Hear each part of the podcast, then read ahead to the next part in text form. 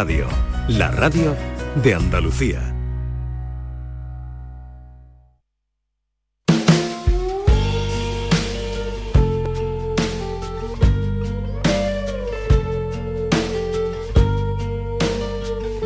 Esta es La mañana de Andalucía con Jesús Vigorra.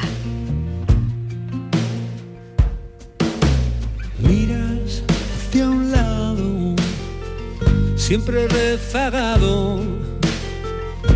No tengo tiempo de esperarte. Tienes tanto que decir y yo cansado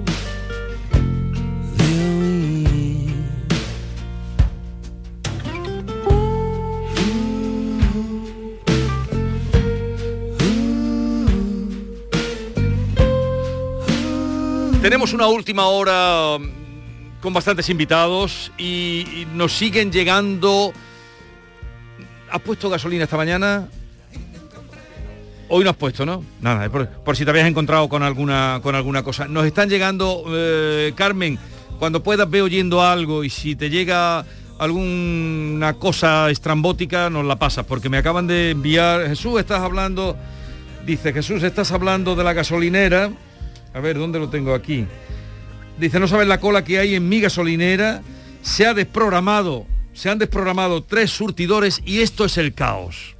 Esto está pasando hoy y ustedes lo están contando 679 40 200. No dejen de hacerlo, pero nosotros vamos a cumplir con nuestros compromisos, ¿verdad, David? Sí, y tenemos un invitado muy querido aquí en la casa, en Canal Sur Radio, porque formó parte hace ya dos o tres añitos de la plantilla de esta casa, Alberto Maldonado, que ahora es, bueno, siempre lo ha sido, pero ahora está de moda, porque presenta obra de teatro. Nuestro querido Maldo. Alberto, buenos días. Buenos días a todos, un placer. Eh, Norma también creo que conoces a Alberto, ¿no? Por supuesto. Así es. Tú sabes sí, de, sí. de que se conocen, ¿no? De que cuando él estaba con el rancio haciendo el programa, a continuación entraba Norma con el programa de sexo, ¿no? Creo que era por eso, ¿no? Que os conocíais. Al revés, yo calentaba el ambiente y luego ellos Ah, hacían humor. Primero venía la la la la y después venía. Yo calentaba el ambiente y luego ellos hacían humor.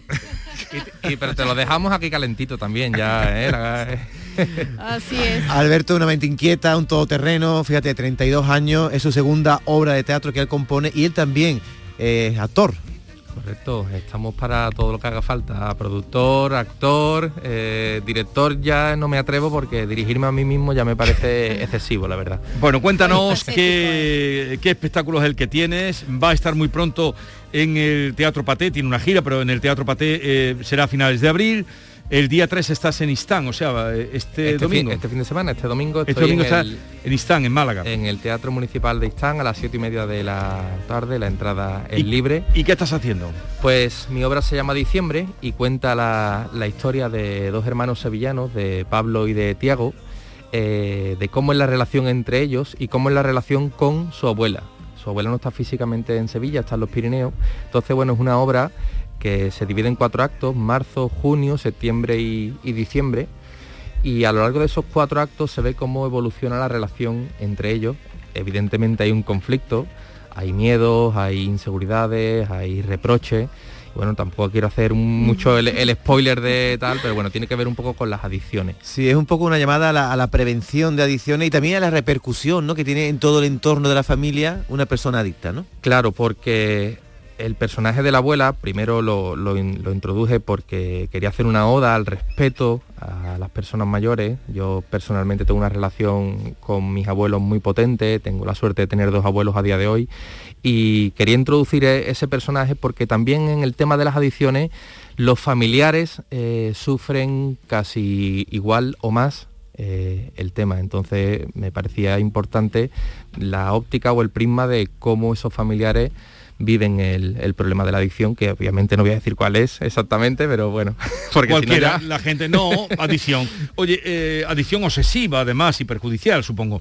Pero en clave de humor o... Eh, tiene algunos momentos de humor para rebajar la tensión, porque la obra va desde el primer acto hasta el cuarto, va subiendo la tensión, llega un momento después ya en que se resuelve, no voy a decir tampoco si positiva o negativamente, pero claro, hay que de vez en cuando hay que meter algunas cositas de humor porque si no a, a la gente le va, le va a dar algo. algo allí. Para soportarlo, ¿no? Oye Alberto, la, la pandemia es verdad que te ha venido mal porque tú ya habías estrenado esto antes de la pandemia y ahora lo retomas, pero también te habrá servido porque sé que estás escribiendo ya otra cosa de cara al año que viene. Y además que como sé que te gusta mucho la Semana Santa, lo que estás escribiendo tiene que ver algo con las cofradías. Tiene que ver con la Semana Santa. Yo soy muy cofrade, no soy excesivamente practicante, pero sí que soy muy cofrade y semana santero. Y me apetecía hacer algo después de, de que, ve- que vengo de diciembre, hacer algo de, de humor y eh, voy a intentar reírme con la Semana Santa, nunca de la Semana Santa, que eso es Pero- muy Es importante mati- serio, ¿eh? matizarlo. ¿Pero va, va- va a meter un paso en un escenario no? No, No, tanto. a tanto no, tanta No, porque escenografía eso no. ya está en la calle. Eh, él hará otra cosa, pero la Semana Santa Claro. hay eh, grandes mm, trabajos de humor, siendo respetuosos porque ahí está el, el tonto de capirote. Claro. Las, la- las dos volúmenes de Tonto de Capirote de, de nuestro querido y estimado Paco Robles, que tuvo una proyección eh, extraordinaria. Oye, entonces diciembre, este espectáculo que estás teniendo ahora y que traerás a final de abril al Teatro Paté. Teatro Paté es el que está en la calle Cuna, que ha recuperado su nombre después de que lo tuviera la época que lo tuvo en explotación eh, Quintero, que le puso Teatro Quintero. Eh, a ti te pilla la pandemia estando con recién estrenada la obra de diciembre, ¿no? Sí, eh, había empezado a moverla hacía relativamente poco. Estuve eh, en Sevilla, estuve en Estepa, estuve en Peligros, estuve en Jodar y luego ya se, se chafó todo. Y, hombre, eh, te molesta porque cuesta muchísimo cerrar fechas, cuesta tener que estar hablando con uno, hablando con otro, de repente yo que soy súper inquieto, que estaba, pues, como sabéis, con producción de, de radio, con gira de teatro, eh, haciendo mil proyectos, de repente te quedas en casa, se para todo, la verdad que es muy duro para, Y, y- y ya, ya me imagino. para un creador. ¿Y, y qué, qué estuviste haciendo en los años de pandemia? Pues bueno, gracias a Dios el programa de, de radio sí siguió, pero Sí. bueno, un poco, pues como he dicho, eh, tramando para la obra nueva y haciéndolo lo que podía, vamos, yo me quedé prácticamente a media jornada de lo, de lo que venía haciendo.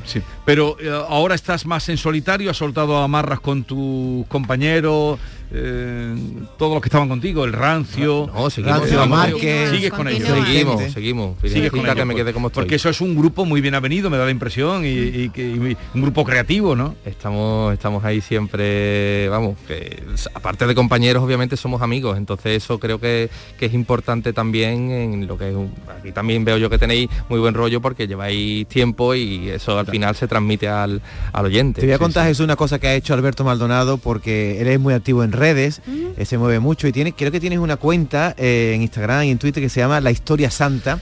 Es una cosa que viste en Londres y yo cuando me, me he acercado, me he asomado a verlo, me parece impresionante. Eh, ¿Qué es lo que estás haciendo con unas fotos? Mira, eh, contarlo, intentar explicarlo eh, Es difícil por complicado. la radio. Exactamente. Si entras en redes sociales, arroba la historia santa, vas a ver que eh, hay plazas, calles vacías con una foto eh, impresa en papel de un momento mítico de la Semana Santa. Entonces yo lo que hago es el contraste entre ese momento en que se hizo la foto original y el, O sea, tú, co- el co- tú presente. coges un lugar actual y coges una foto de algo que pasó en ese sitio Exactamente. y le haces una foto al pasado y al presente. Exactamente, y te cuento la historia de la foto, la que eso es lo importante. Exactamente. Ajá. Y eso, bueno, para los cofrades, pues original, nació ¿eh? en febrero de 2020 sin yo tener ni remota idea de lo que se nos venía. Y evidentemente en marzo fue cuando la cuenta empezó a tomar todo el sentido del mundo, porque claro, nos habíamos quedado sin, Sí. sin lo más importante para los cofrades. Eh, diciembre, el próximo domingo, día 3 de abril, día 3 de abril es el domingo, sí, mañana es 2, 3. En Istán, día 29, estarás en el Teatro Pate de Sevilla. ¿Tienes Exacto. alguna cita más? Por ahora cerrándola. Entradas en giglon.com. Giglón. G-I-G-L-O-N. Giglón.com, eh, para Ahí los estamos. seguidores de Alberto Maldonado. Eh, ¿tienes, eh, le vas a pasar un cuestionario tú que lo conoces de Ah. aquellas noches de sexo y humor? Yo lo conozco y quiero que los oyentes le conozcan un poquito más. Por eso, señor Maldonado, le voy a someter a un breve cuestionario que en honor a su perfil, la historia santa a la que hacía referencia David, he venido a denominar no me cuentes historias y menos si son santas. No, no me cuentes historias que te conozco, también le podría haber dicho. No me cuentes historias que te conozco. Alberto Maldonado, Navarro o Maldo. Eh, Maldo para los amigos, eh, el nombre completo para los desconocidos. Apelando a su memoria, ¿Recuerda qué día empezó a escribir su primera obra de teatro, Domingo? Una noche de marzo de 2015. Fíjate. Y si su nuevo trabajo sobre Semana Santa lo empezó a escribir en Navidad, según ha confesado, ¿en qué mes empezó a escribir diciembre? Diciembre en la eh, cuaresma de 2017. Va, todo cambiado. De estos tres personajes de su obra de teatro Diciembre, ¿con quién se confesaría? ¿Con Tiago, con Pablo o con la abuela? Con la abuela. ¿Y con quién se iría de marcha? Con la abuela. Con Tiago, que, que es mi personaje, que al final, bueno, pues también eh, está siempre de fiesta. Eh, ¿Una imagen vale mi- más que mil palabras? Sí, para mí sí. ¿Quién cree que atiende mejor a sus súplicas? ¿La esperanza de Triana o el Cristo de las tres caídas, en la que es devoto? ¿A quién quieren más, a mamá o a papá?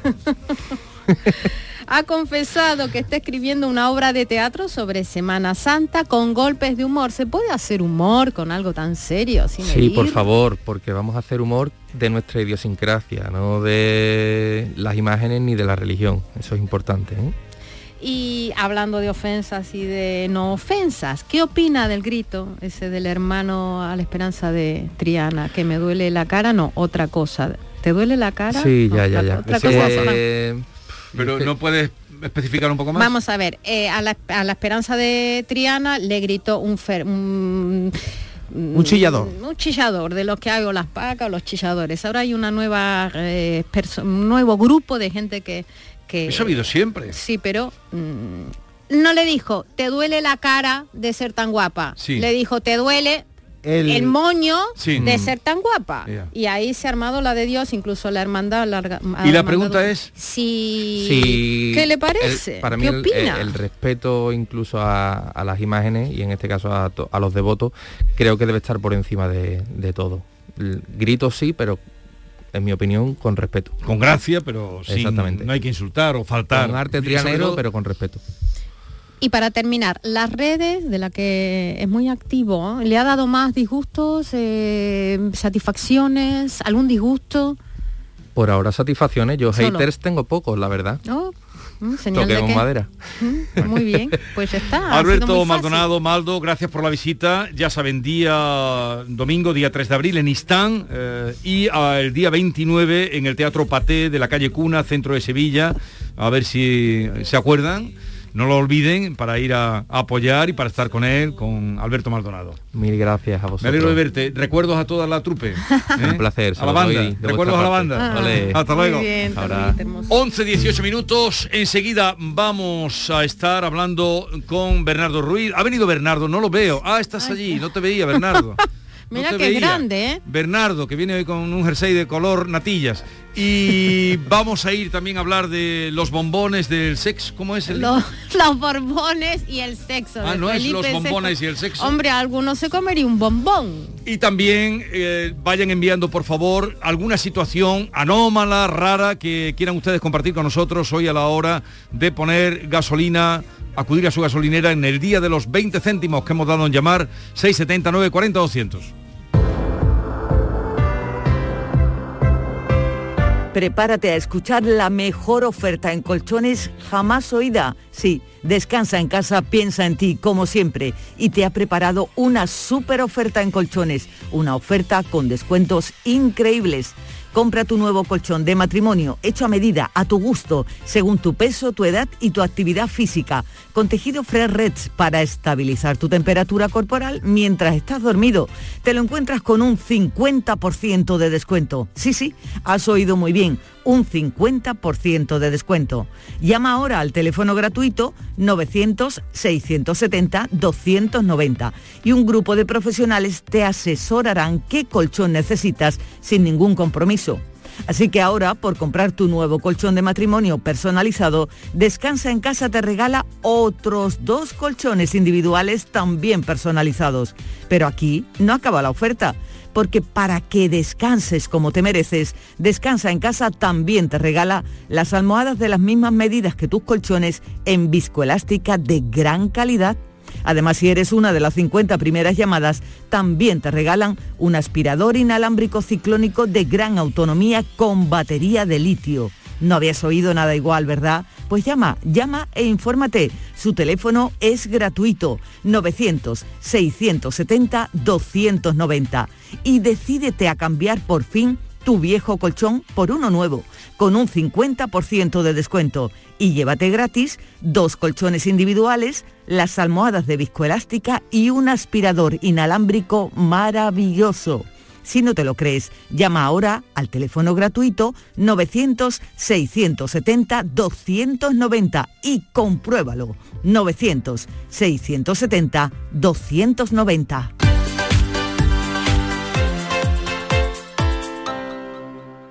En Andalucía pescamos frescología. Nuestra flota pesquera artesanal faena cada día para abastecernos de la calidad y frescura del pescado recién capturado en nuestra costa andaluza. Y al pasar por Lonja, cuenta con todas las garantías de seguridad alimentaria y sostenibilidad. Consume pescado fresco andaluz. Consume frescología. Fondo Europeo Marítimo y de Pesca. Agencia de Gestión Agraria y Pesquera de Andalucía. Junta de Andalucía.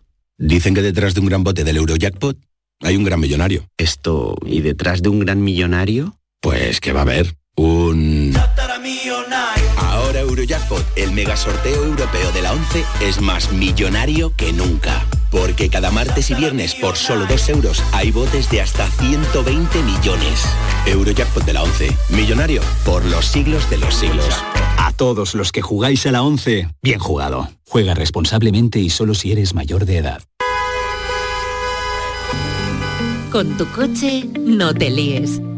Conmigo te mueves seguro, eres puntual, ahorras, llegas donde quieras y contaminas menos. Transporte público de Andalucía, seguro, económico y sostenible. Junta de Andalucía. Canal Sur Sevilla.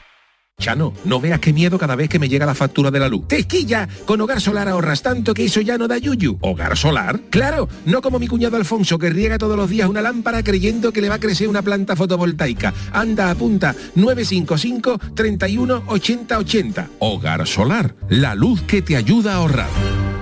El Mediterráneo y el Atlántico son testigos de una encrucijada de culturas, costumbres y gentes. Gastronomía, naturaleza y patrimonio emocionan en Ceuta, una ciudad con personalidad única. Descúbrelo desde 69 euros en tu agencia de viajes de confianza. Servicios turísticos de Ceuta. Ceuta, donde se unen las emociones. Porque viajar es soñar, yo quiero soñar contigo. Cierra los ojos, déjate llevar. Solo imagina una ciudad una montaña, sobre ella un castillo y en su interior, como si de un cuento se tratara, una gruta con mil y una maravillas. Porque viajar es soñar. Aracena, la ciudad de la Gruta de las Maravillas. Los estabas esperando y ya están aquí. Llegan los 5 días sin IVA de Mercamueble. 5 días sin IVA. No dejes pasar la oportunidad de amueblar tu casa ahora sin IVA. Sin IVA, sin IVA. En Mercamueble te lo ponemos fácil. Solo del 30 de marzo al 4 de abril, aprovecha los 5 días sin IVA de Mercamueble.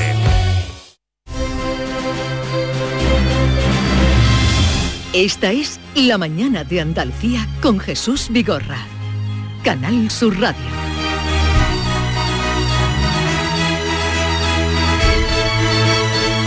Y llega el momento de recibir a Bernardo Ruiz para que nos eh, pase por la Andalucía suya, la Andalucía de Bernardo. Buenos días, Bernardo. Buenos días, Vigorra. ¿Qué tal estás? Fantásticamente bien, con un jersey amarillo albero y sin haber repostado en ninguna gasolinera porque soy un hombre que padece amasofobia y que viaja en transporte público. Pero no vas a cambiar nunca. Nunca. Más listo, que no cambie, menos Además, ahora. el billete del autobús se mantiene inalterable en Sevilla. cosa, Y ¿eh? fíjate que ha subido la cosa. Pues fíjate, los servicios municipales congelan los precios. ¿Tenemos algo por ahí, Carmen, de, de lo que están diciendo los oyentes que están diciendo, se están encontrando con cada situación? A ver, Como dale, lo está haciendo es de traer gaso. ¿lo podemos escuchar? Buenos días, mira, soy José de Carmona, el de los 3.000 litros. Te explico, yo tengo un depósito de 3.000 litros, entonces a mí me lo suministran y me lo traen, vamos, me lo traen aquí a casa y me lo descargan en casa, en el depósito de 3.000 litros. Entonces, esta empresa, como lo está haciendo, es te trae el gasoil, te manda la factura con el precio normal y luego cuando ellos cobran la subvención, pues entonces te devuelven los 20 céntimos.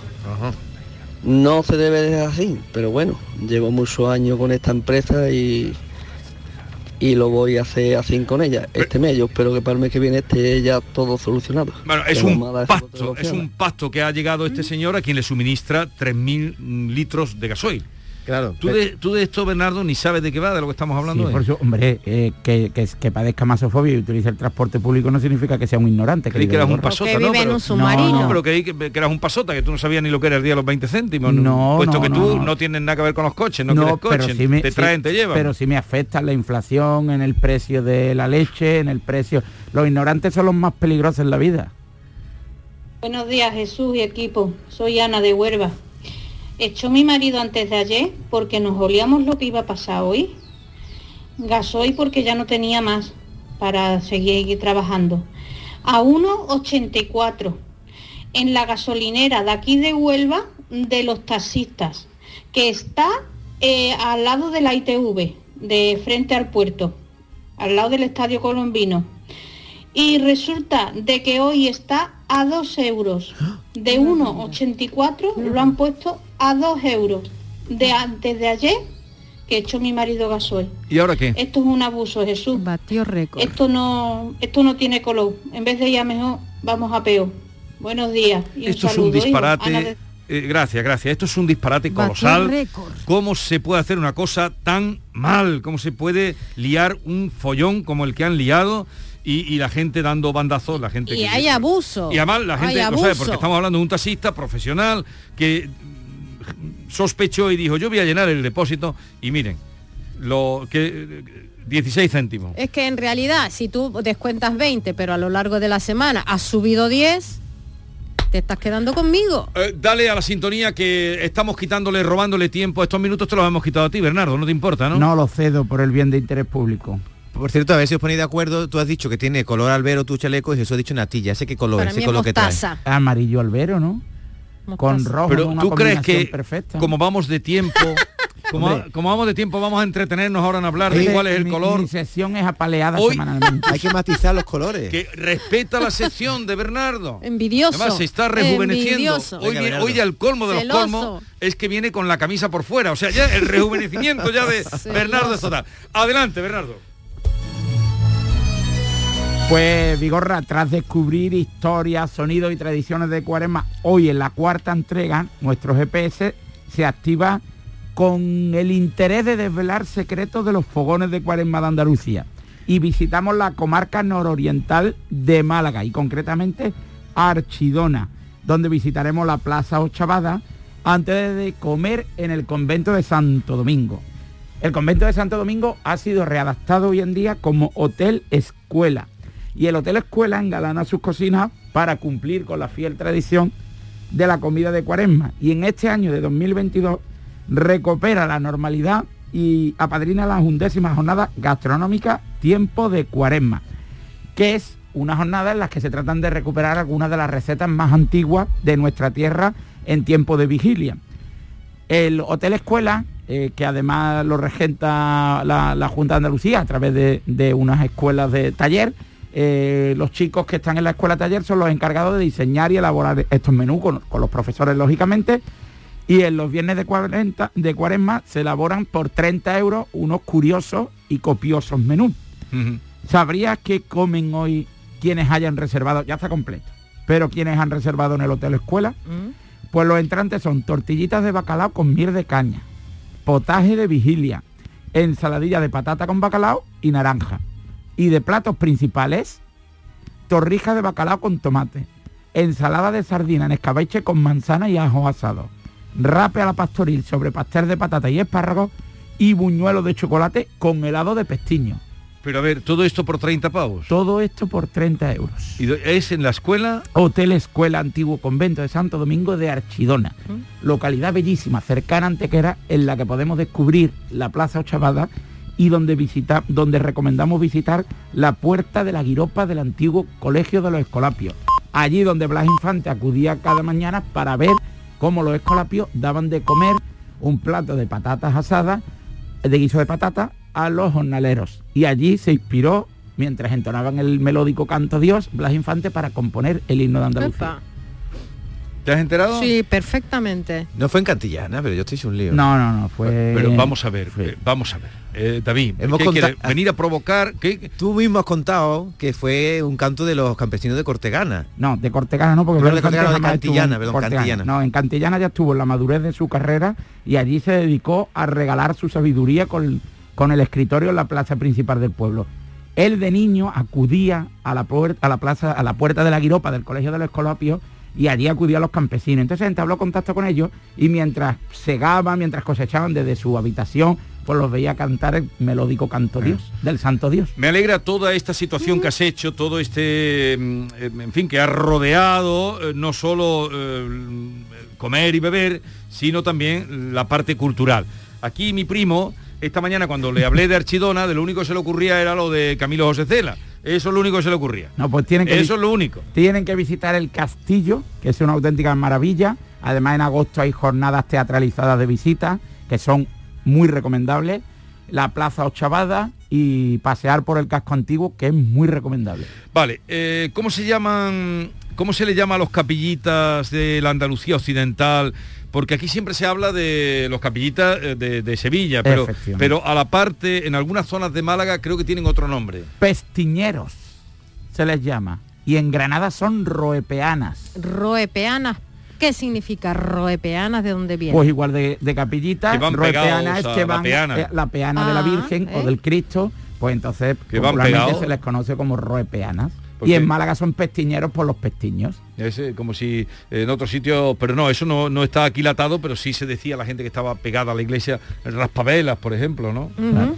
Las velas. Sí. ¿Alguna curiosidad más tenéis para él? ¿No queréis No. hoy preguntarle nada? No quieren Yo me doy ya. por satisfecha lo del cipote.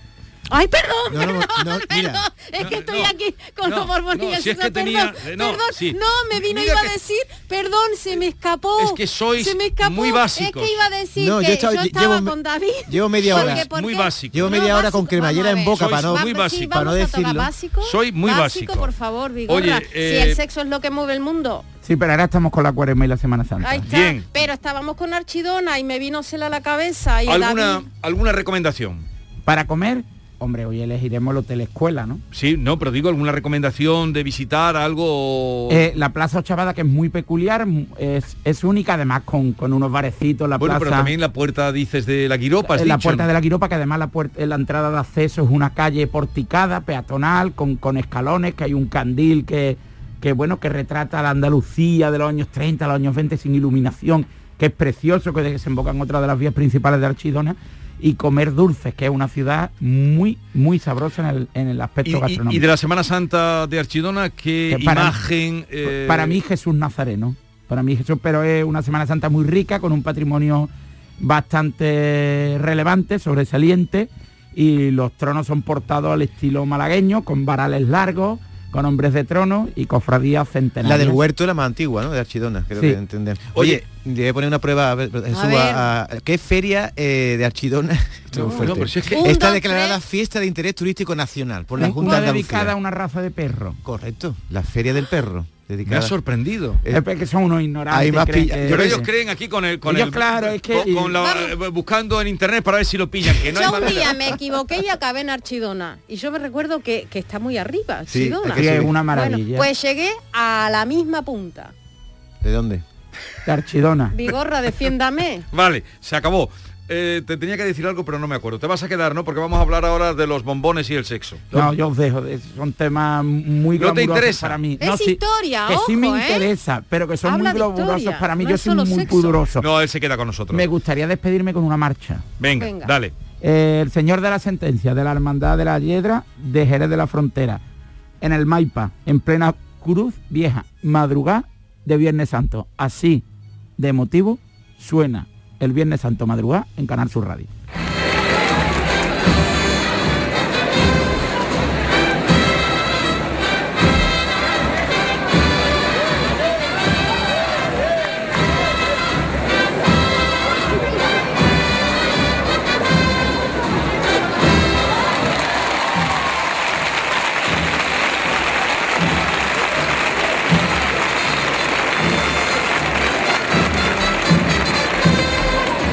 Muy bien traído, muy además sonido directo y puro. Oye, ¿sabes que el cocinero revelación de Madrid Fusión ha sido uno de Alcalá del Valle? Sí, lo, lo leí el otro día en el diario de Jerez. Pedro Aguilera. No, no recordaba el nombre. A- a que mí- sus papás tenían allí, no- y no sé si conoces, tenían un, bueno, tenían y tienen un restaurante que se llama Mesón Sabor Andaluz. Mesón Sabor Andaluz, y, y él se ha quedado allí y va a hacer famoso el pueblo de Alcalá del Valle, ya lo verás. Pues me alegro muchísimo que Ve- nuestro ve a- patrimonio inmaterial y material triunfe más allá de la frontera. Cuando vayas por allí, acércate a verlo para que des tu veredicto. Y de- iré porque Madrid además es una ciudad en la que siempre... No digo Madrid, si lo tienen en Alcalá del Valle. Antes, como te referido a Madrid, No, o sea, que Alcalá el del Valle. está en Alcalá del Valle. Vale, vale. vale. Pues entonces acudiré. ¿Y cómo no- Campiña de Jerez. ¿Y cómo no lo conoces tú? No, no, no conozco ese No. Alcalá del Valle, no, no- no sí es la campiña de Jerez, Alcalá del Valle está pegado a Setenil, cuidado, ¿eh? No, no, Alcalá del Valle está pegado a Setenil, pero se considera con San José del Valle uno de los pueblos de la campiña de Jerez, según algunas de las enciclopedias de la Diputación de Cádiz. Eso es así. Y no vengas tú a complicar la vida. Que ellos se, que, que ellos se consideran de la sierra, perfecto, de la sierra de Cádiz. En un momento estamos con Marta Cibelina y su libro Los Borbones y el sexo, de Felipe V a Felipe VI. Esta semana Destino Andalucía está dirigido a aquellos a los que les gusta la adrenalina y las actividades de turismo activo. Comenzaremos en la localidad sevillana de Bollullos de la Mitación, donde se pueden realizar saltos en paracaídas. Además, nos iremos hasta Cazorla, donde realizan el conocido como descenso de cañones en este entorno natural y único. Y como tercera propuesta, algo más tranquilo, recorrer las calles de Setenil de las Bodegas, preciosa localidad gaditana que esta semana, como sabemos, ha sufrido un episodio de lluvias torrenciales, pero a la que nos vamos a acercar para contarles algo inédito, una historia acontecida días atrás y que ha tenido una gran repercusión mediática. Sus vecinos han posado con las modelos de la famosa marca Christian Dior. Christian Dior, presentado por Eduardo Ramos, Destino Andalucía se emite hoy viernes 1 de abril en Canal Sur Radio a las 6 y media de la tarde.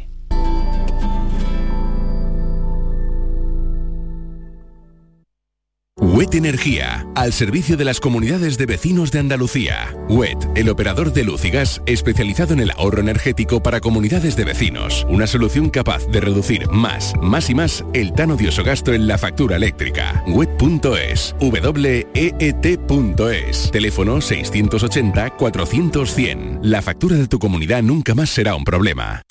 ¿No te podías imaginar ver a tu artista favorito tan cerca? Solo Concert Music Festival puede hacer que esto ocurra.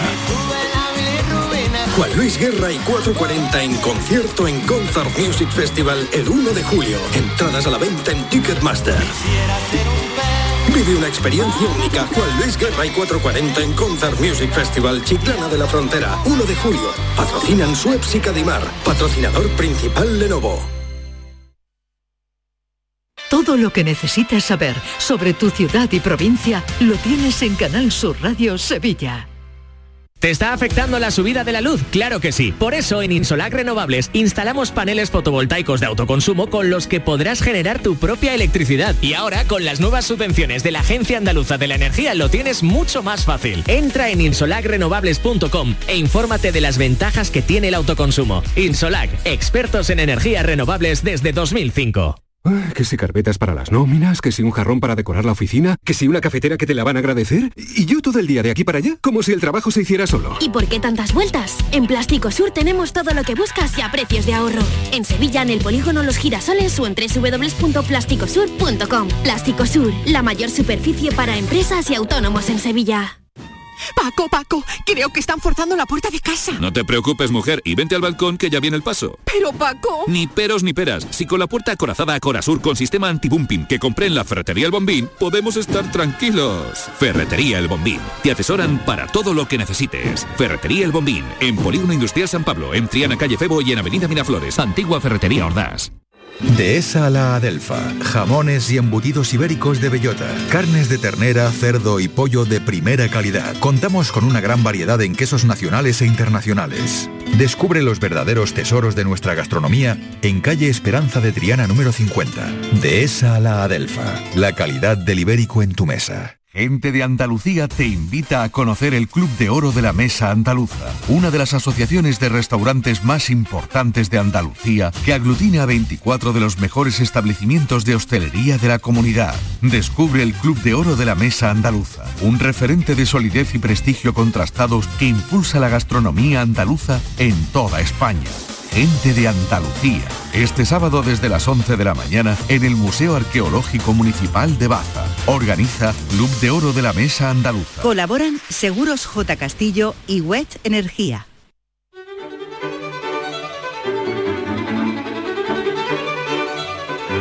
La mañana de Andalucía con Jesús Vigorra.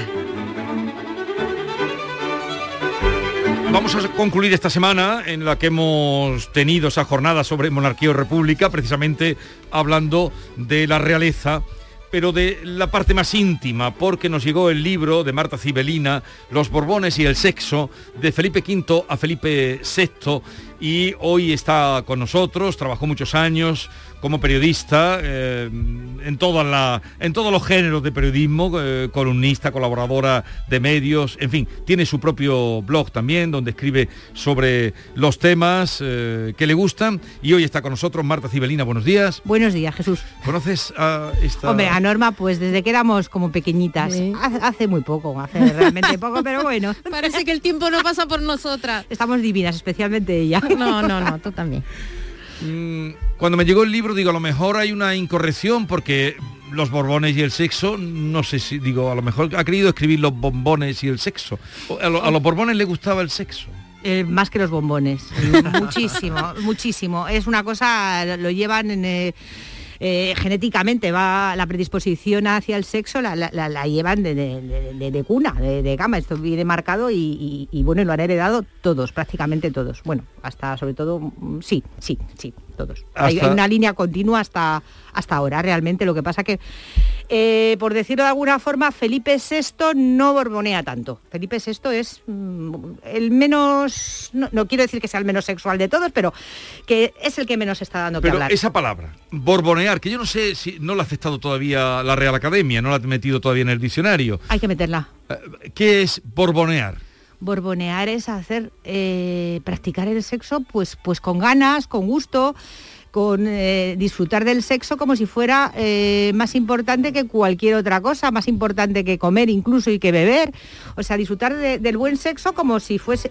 yo voy a comentar una anécdota porque le criticaron a Alessandro Lecchio que le leí el libro, creía que me lo de presentara, pero no se atrevía, no se atrevía y decía, eh, lo dijo en la tele un día que le preguntaron, ¿cómo puedes leer eso que es de tu familia? Dice, a ver, el sexo es lo más divertido que hay en el mundo y el libro es muy divertido y el que no practica el sexo es porque no puede. O sea, no, porque no puede, así lo dijo y eh, además eh, eh, le ha encantado el libro, se lo ha pasado muy bien. Eh, anda por la tercera edición ya el libro, ¿no? Sí, y vamos a Portugal. A Portugal. Y estamos tanteando Francia porque aparecen muchos personajes franceses. Es que es todo bien, los Borbones son franceses y todo Sí. viene, todo arranca de Luis XIV, que era una máquina. Era una máquina sexual. Entonces, lo- dirías que la, la- la dinastía de los Borbones ha sido la más sexual, la más eh, la que ha tenido más potencia sexual, o Eh, la que más ha borboneado. Sí, sí, sin lugar a dudas. Bueno, Gengis Khan está también hay un precedente que es Gengis Khan, que dicen que descendemos como un 40% de los europeos de, de él, una cosa así, es exagerada las cifras, pero no, está, está demostrado eh, genéticamente, porque eh, pues mm, era polígamo y tenía eh, decenas, eh, centenares de mujeres, luego mm, sí, pues eh, aparte de, de este hombre, aparte de Gengis Khan, yo creo que no hay, no hay una comparativa igual. Nada más. Tenemos sangre borbónica, entonces más de uno que no sabemos. Sí, me sorprendió especialmente por la zona de Segovia. Hay muchísima gente que tiene un parecido exagerado con, con, con- con los borbones. Pues se ven ru- Porque los borbones, eh, claro... eh, La nariz. La nariz y también la mandíbula, ¿no? El, Una mandíbula, lo que pasa, la mandíbula tienen un pelín, algunos de, mandíbula austria, de prognatismo, pero mm, ya lo han perdido prácticamente. O sea, eh, Felipe V sí lo tenía, pero bueno, Juan Carlos mm, primero tiene una barbilla muy bonita y muy bien hecha, y, y Felipe VI, ¿no? Pero, pero e- ese cierto parecido, esa nariz, esas cejas rubias, esos ojos así como eh, medio de pena, medio pícaros, medio de alegría. Mm, Se los detecto a muchísimos segovianos y que me perdonen, pero es verdad.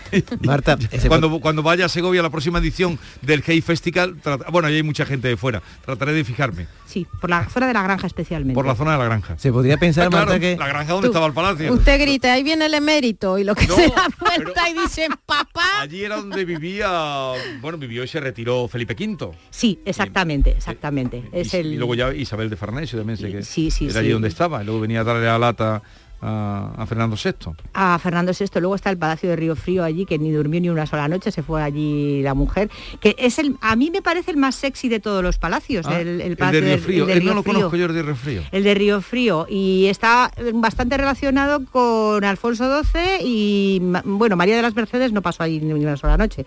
Pasaron una noche, la noche de bodas la pasaron la si queréis leer, bueno, no quiero destripar el libro, pero No, hay no, un pero capítulo muy interesante dedicado a, a una sevillana muy famosa que es María de las Mercedes. En este libro se desvela exactamente de qué murió María de las Mercedes. Y esto lo he conseguido por una persona que es eh, amiga, que es descendiente de los administradores de los Montpensier. O sea que y es muy interesante. Y me han felicitado algunos historiadores porque Eslato no lo conocían. Ha sido una de estas cosas de una chiripa, pero bueno, bueno chiripa y, y- y trabajo, bueno, y trabajo búsqueda, detrás. y Y búsqueda. Marta, yo, yo habría pensado antes de ver tu libro que ya se había escrito todo sobre la- el mundo de las alcobas de los Borbones, pero sin embargo afirmas tú en tu libro que eh, has ten- no has tenido páginas suficientes para narrar todo lo que has averiguado. Y he apuntado aquí algunas figuras de las que hablas, por ejemplo, una curiosidad de Madame de Montespan. Dice que es una especie de Corina o Bárbara Rey del siglo XVIII. ¿Quién era Madame de Montespan? Pues Madame de Montespan fue una amante de Luis XIV. Luis XIV era el abuelo de, Felipe V y esta mujer era tremenda, treme- era muy atractiva, llegó a tener 10 hijos con, eh, con él. Y el problema es que tuvo, o 10 partos, espera, no sé cuántos sobrevivieron, unos 7, 10, bueno, tuvo muchos hijos con él, a pesar de que no, no quería porque se le estropeaba la figura y fue la amante por la que más locamente estuve enamorado. Se decía que lo tenía hechizado. Ella practicaba ritos y misas de, magia negra y la corona se vio seriamente deteriorada para aquellos tiempos que en un momento dado Luis XIV era todopoderoso, no es, no es comparable la situación, eh, por culpa de esta mujer. O sea, y eh, legitimó a todos sus hijos, ¿eh? Y una, una de sus eh, nietas, bueno, una de sus hijas, Francisca, que era la madre de mm, Luisa, eh, Luisa Isabel de Orleans, que se casó con Luis I, que reinó muy poquito tiempo, pues, pues, pues fue reina de España. O sea, mm, una ilegítima, mm, la hija de una ilegítima fue reina de España.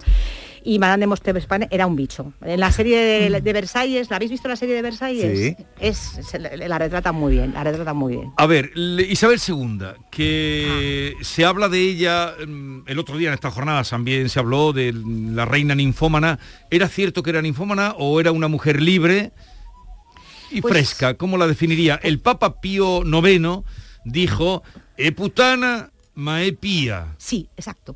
Es puta pero pía. Es puta pero pía. Así. Sí, ay, es verdad, es verdad. Era muy, era una mujer extremadamente generosa, tenía unas intenciones buenísimas, era muy buena gente y luego la diferencia entre ninfomanía o una afición excesiva por el sexo, ¿por qué la llaman a ella ninfómana y a otros no les llaman sátiros? Es que me parece de un machismo absoluto.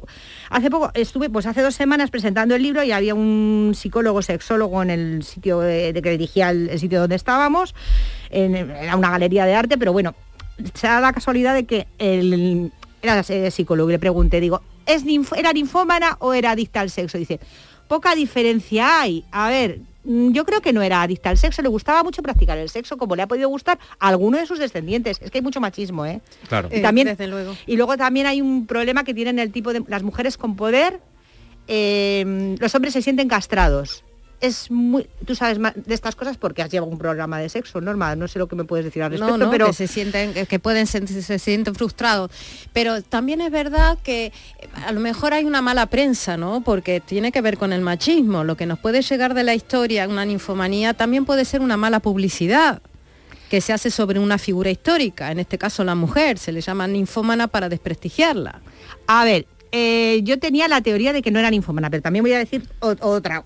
Eh, no era ninfómana, le gustaba muchísimo el sexo, ¿sabes? Nada más. Eh, tenía, ah, tuvo muchísimos amantes, desde Temístocles Solera, que le dije yo a- el otro día, una- este hombre tiene un libro, porque era un capitán de, de bandoleros. Italiano, que era tenor, era aguador, porque decía que le prefería descargar las espaldas que el cerebro, que era sano y estas cosas, pero sobre todo este, es que eh, este hombre llegó a cortarle la cabeza a un, a, un señor y la llevaban una pica. Pues eso fue uno de las amantes de Isabel II. Y el otro día en la presentación del libro, mm, una amiga mía me suelta de repente que yo no sabía que era, tenía familia de la realeza o, alguien de su familia había vivido en palacio o algo por el estilo y me suelta de repente. Es que había gente a la que le decía, vuelva usted mañana. Yo no sé si eso es ninfomanía o no, pero hacía lo que le daba la gana. También eh, quizá al casarse con eh, quien se casó, Francisco de Asís, eh, ¿no era Francisco el nombre que tenía? Francisco de Asís. Francisco de Asís. pues claro, mm, al casarse con un personaje así, que la noche de bodas dicen que llevaba más cintas que ella en el vestuario, más cintitas, pues a lo mejor por eso tuvo que buscar abrigarse fuera de la pareja. Sí, había un... Eh, la reina Victoria de Inglaterra se casó con un hombre muy guapo, el, príncipe Alberto, pues había un primo de, este hombre que era guapísimo, que nos hubiera ido de otra forma si se hubiese casado con él. Tiene unas cejas impresionantes, muy, muy guapo. Pues seguramente, pero, pero yo creo que, mm, que al final hubiera sido por naturaleza, eh, por naturaleza infiel. Era muy generosa, muy desprendida y, y también le gustaba dar su cuerpo con alegría. ah, hay una anécdota muy buena que la cuento en el libro que me enteré que perdió el corsé en Lardi. No se sabe si conmigo demasiado cocido o tuvo un apretón, pero ahí apareció el corsé de la reina en Lardi y, ya está. El restaurante de, de Madrid, Madrid, que está tocando la calle Príncipe, ¿no? Exacto. Tocando la puerta. Yo, la primera vez que fui allí a ese, no sé si se sigue dando ese cocido tan extraordinario que ponían, pero me dijeron, eh, aquí estaba, eh, vamos, que era lo, enseñaban, este era el resguardo de la, de la reina Isabel II. Sí, y luego lo que tenía era eh, muy mala suerte con los hombres en un momento dado, porque O'Donnell, que era muy guapo, pues estaba enamorado de ella, pero justo con... Y, lo que pasa es que le gustaban morenos, le gustaban morenos y, brutotes. Y O'Donnell era como demasiado escocés, demasiado rubito, ojos claros, así más, demasiado elegante para ella. Marta, afirma en tu libro que te ha, sido, más fácil hablar de los dos últimos capítulos. ¿Por qué? Porque de los anteriores Borbones tú no lo has conocido, solo son referencias y notas y cartas y tal, pero a Juan Carlos I y a Felipe VI sí lo has conocido. Y hablas ahí de una mujer italiana, me gustaría que hicieras un comentario sobre eso, una famosa e importantísima mujer italiana que le regaló una corbata a Juan Carlos I y que cada vez que lo veía dando el discurso de Nochebuena en Italia empezaba a aplaudir. ¿Quién era esta mujer y qué papel jugó en la vida de Juan Carlos? A ver, pues está clarísimo, era una mujer que eh, decía que para, para hacer bien el amor hay que venir al sur, lo importante es que lo hagas con quien vengas tú y ya no digo nada más porque bueno, tampoco, pero tampoco, tampoco pasa nada, tampoco pasa nada, no creo, no está ya, pero bueno, ya. Mm. Le regaló una corbata. Le regaló una corbata. Y el rey se la ponía en el discurso. Sí, y entonces empezaba, otra vez, bravo, otra vez. Hay, se hablaba también de otra italiana, pero yo ya no me voy a meter en esos follones. Ya no. ¿Cuál es el rey eh, de todos los que salen en tu libro? Bueno, son en este caso los Borbones, más fogoso. Más fogoso, más fogoso. Felipe V, sin lugar a dudas. Felipe V. Sin lugar a dudas, Felipe V. el más casto, Carlos III? El más casto, Carlos III, sí. Y lo que pasa es que estoy con otro tema ahora y tal viendo y no era tan buena persona como se decía, ¿eh?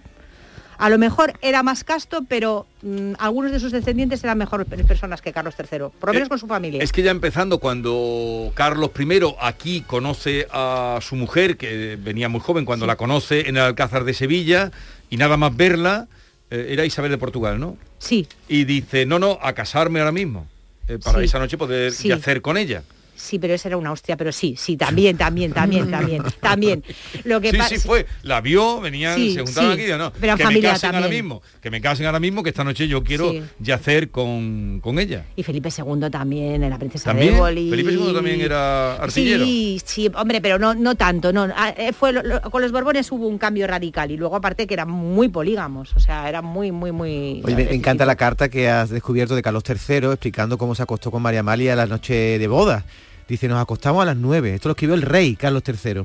Temblábamos los dos, pero empezamos a besarnos y enseguida estuve listo y empecé. Y al cabo de un cuarto de hora la rompí y en esta ocasión no pudimos derramar ninguno de los dos. Eso ya lo escribían los reyes en el siglo XVIII. Sí, pero lo que, lo que no has contado es que la carta era para mandársela a sus padres.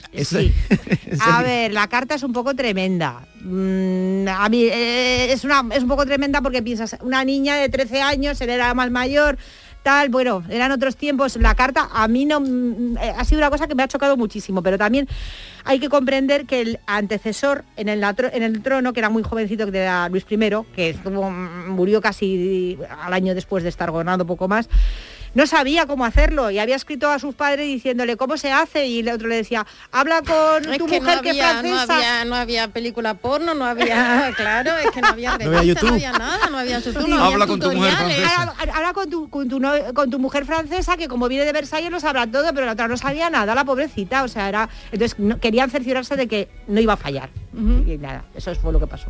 Bueno, eh, venga, hay Vamos cuestionario ver, para modo- tu amiga Marta Cibelina. resumen, eh, vamos a aclararnos algunas dudas. Un cuestionario te Sí, voy a hacer. Marta, borboneando entre las sábanas. Muy Un bien. repaso. Mm, eh, el más estrecho, la más estrecha de los borbones. El que la entrepierna la tenía más bien cerradita. Eh, Yo creo que Carlos III, a pesar de la carta esta, eh, pues sí, hombre, más que estrecho es que era fiel, era, él fue el más fiel de todos. Bueno, también eh, también Fernando VI con Bárbara de Braganza, eran, eran los más los más castos. Los- no Sí, estrechos pero, no, Pero castos. eh, qué pareja, esa también, qué pareja más rara. Eh, estaba muy enamorado de Él ella. estaba Cuando- enamorado, pero ella era, era muy poco agraciada. ¿no? No, cuando la vio se asustó, pero luego se enamoró de... claro, es que la, la experiencia... Bueno, sigue porque nos, Ten en cuenta nos surgen que no se tantas preguntas. conocían, que te, La, la- la más que- que guapa, te presentaban ¿cuál- a una mujer y te tenías que casar. la más guapa, ¿cuál sería? Isabel II. Eh, no, hombre, la que era, me parece a mí más guapa es precisamente Luisa Isabel de, No, de Orleans, la exhibicionista. La reina exhibicionista, que le encantaba pasearse desnuda por palacio. Y decía, ay, aquí es que son tan puritanos con lo que me encantan y a mí con lo que me pica la ropa. Y entonces iba la pobre por el, el- el palacio que había en Madrid y por el buen retiro, se quitaba el ese y se ponía a, a fregar los azulejos con, con el camisón para que la viera todo el mundo. El más salamero, el más salamero, el más empalagoso a la hora del cortejo, a la hora de A ver, coger con todo el cacho. A ver, con todo el respeto, porque además yo soy monárquica y soy pro Juan y lo, a ver, sé que es un personaje que parece que ahora hay barra libre contra él, pero bueno, el más zalamero yo creo que es Juan Carlos I. Le ha dicho a muchas mujeres que eran las mujeres de su vida. El más, el más bocherista, el que más le gusta que le ponía ver. Hombre, Alfonso XIII. Hombre, claro. Alfonso. XIII y sus películas, mm, ma- maravillosas películas que, que son más interesantes y dicen que son más excitantes que las mm, de las máquinas de coser que estas que hay por ahí. así Más naturales desde luego, porque Sí. donde hay pelo hay alegría. Sí, sí, sí, tremendo, tremendo. es pero verdad, es es, que es verdad, es verdad. Aparte es una- una- un cuerpo tipo Rubens. Sí, son cuerpos sí. tu- Es el más morboso, pero en plan desagradable. Fernando VII, era repugnante, era repugnante. Yo he pasado asco eh, con algunas anécdotas. Por ejemplo, coleccionaba los camisones de las mujeres vírgenes con las que se acostaba. Y luego, mm, es que era muy mala persona, es que Fernando VII era muy mala persona, entonces mezclas el sexo con todo. Estaba muy bien dotado, también te digo. Tenía el pene deforme, ¿no? No, deforme no, muy grande. Muy grande, ah. Era como lo del WhatsApp famoso, no vamos a entrar, que estamos, mm, Eh. en fin, pero veamos. El más insaciable, siempre quería más, más, más. eh, Felipe V, aunque fuera siempre con la misma mujer, lo cual llegaba, llegaron a intentar buscarle un reemplazo a la- para que las reinas no se le agotaran y se le cansaran tanto, y él no quería porque él era muy cristiano, muy católico y solamente quería con su primera mujer y con la segunda. De hecho, estuvo hasta el último momento de la muerte de su primera esposa. Eh, dale que te pego, pobrecita mía. Me imagino que era el que más rendía en la cama. Hombre, claro, por supuesto. Era bipolar, pero casi toda la gente con enfermedades mentales, por- bueno, no, no, no voy a meterme en enfermedades mentales. El más infiel. El más infiel. Sí. Ay, madre mía, hija, está clarísimo, A no ver, sé. ¿Juan Carlos? Todos un poquitito. Pero, a ver, pues yo creo que un poco, no sé, no sé, sí, sí, no, Isabel, Isabel, pero es que Isabel la pobrecita, ¿qué, qué remedio iba a tener? Yo creo que el más infiel, pues, pues, pues, pues está clarísimo. Es- Yo creo que sí. El que llevaba mejor los cuernos. Hola, que llevaba mejor los cuernos. El que llevaba mejor los cuernos, Carlos IV, hasta tal punto que yo llegué a plantearme si se hacía un trío con Godoy o algo, porque eso era ya exagerado. Sí. Esa- yo llegué a pensarlo, ¿eh? Era- Bueno, no, el más dotado creo que lo has dicho. Sí, Sí. sí, pero también hay actuales que también que también están bastante bien dotados. ¿De los que están fuera o de los que están en España? Eh, el que está fuera. Y para terminar, el menos, ¿no? O a El que decir, menos, ¿no? yo, yo creo que están, han estado todos bien dotados. Hombre, siempre se ha dicho que la estatura es inversamente proporcional a la teoría de la llave. Se lo preguntaron un día a Bertino Osborne de si era verdad que, que, bueno, que no sé, que la llave del armario es grande, son pequeñitas. Pues mm, creo que en el caso de los Borbones esto no se cumple. Creo que no. Pero bueno, habría que, no sé. Eh, los Borbones y el sexo de Felipe V a Felipe VI de Marta Cibelina está publicado en La Esfera. Ya ven eh, lo divertido que es porque esto también forma parte de la vida y de nuestra historia. Aparte Gracias. tiene cosas de historia, nos recuerda el Tratado de Utrecht, nos, nos recuerda muchas cosas, no Eh, solamente Marta, sexo. gracias por la visita y seguiremos Encantada. hablando de todo esto que tú sabes tanto. Y a todos ustedes que tengan un buen fin de semana, cuídense, no se pongan malos, practiquen todo lo que puedan, eh, pero no se borboneen, pero no se pongan malos porque no está la cosa para ir A urgencias. Adiós.